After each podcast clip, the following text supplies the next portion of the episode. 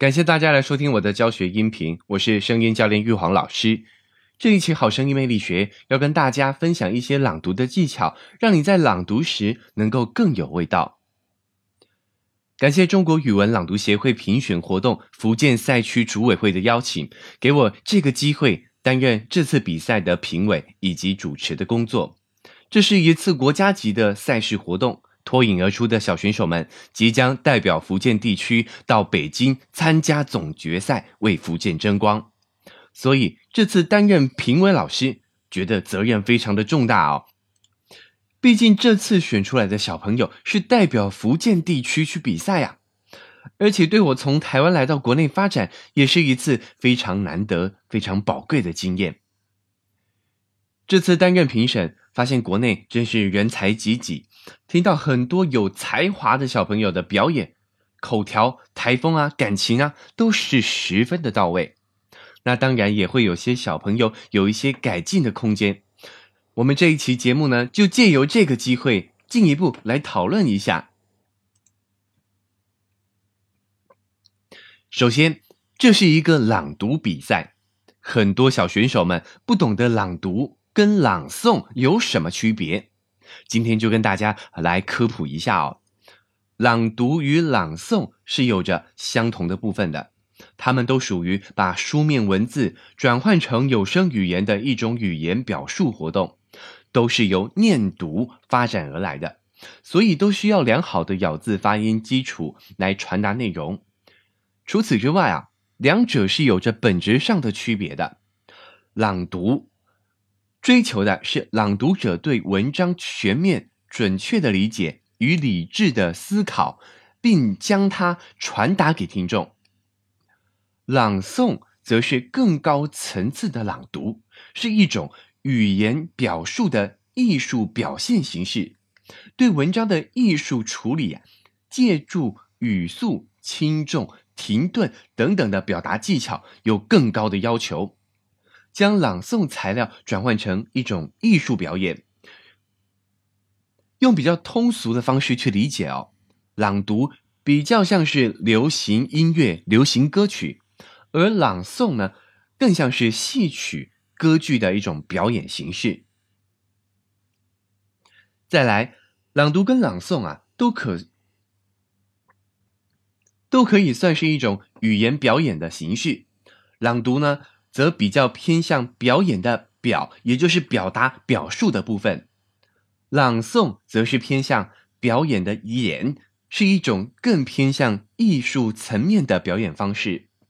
在朗诵的当下呀，朗诵者的身份即是演员，是扮演成另一个我来抒情表意；而朗读者的身份应该是朗读者自己。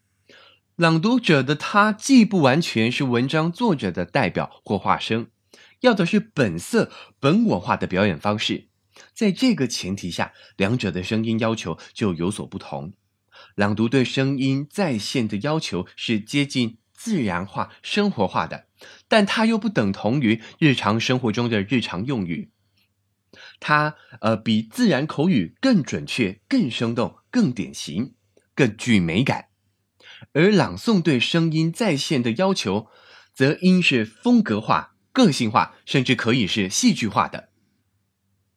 所以这次在朗读的表演啊，选择题材上呢，就应该要以贴近自己、能够理解感受为主。到今天，福建赛区四场海选已经结束了，很多小朋友呢，或是家长可能不太了解朗读的本质，选择。诗词歌赋啊，作为题材，当然许多小朋友表现的也是非常的好，表情啊、情绪啊、技巧都挺到位的。但是始终都会让我们去思考啊，到底你是真的了解这篇文章的含义吗？小学生真的能够体会岳飞《满江红》里为国立功、满腔忠义奋发的豪气吗？如果只是沦为一种形式上的表演，那就真的有点可惜了。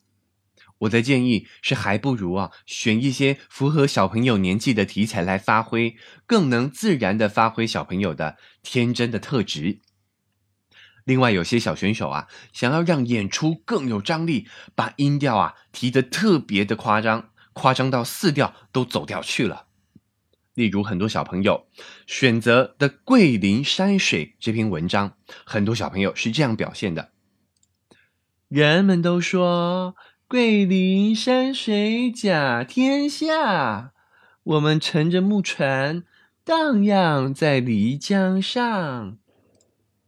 很多小朋友会用这样的方式去呈现，但是呢，如果能在充分的表现你的情绪之下，还能够把四调掌握住，声音就会更加的自然，更好听了。像是这样啊，人们都说桂林山水甲天下，我们乘着木船荡漾在漓江上，来观赏桂林的山水。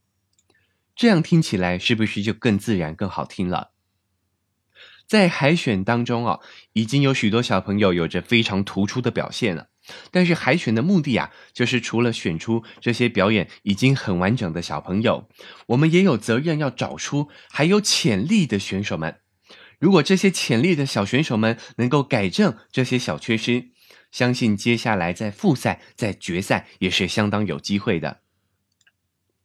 以上就是这一期的节目，给喜欢朗读或者想培养小孩口语表达能力的你参考。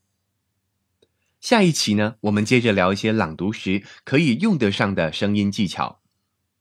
以上就是这一期节目的分享。